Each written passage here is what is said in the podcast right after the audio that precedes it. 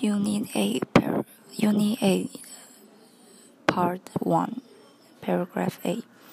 It's a structure that isn't finished yet. Two million people visit it every year.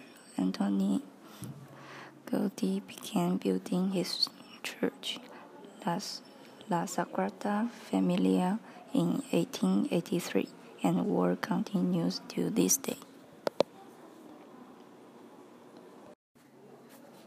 Unit 8, Part 1, Paragraph 8. The architect Antoni Gaudí was born in 1842 near the town of Reus in the Catalonian region of Spain. As a child, he was interested in the natural wonders of the Catalonia countryside. When he was grow up, when he grew up, he went to Barcelona to study architecture.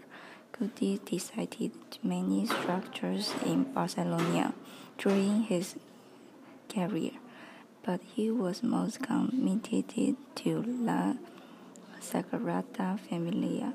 In fact, after 1910, he stopped working on nearly all other projects to focus on it.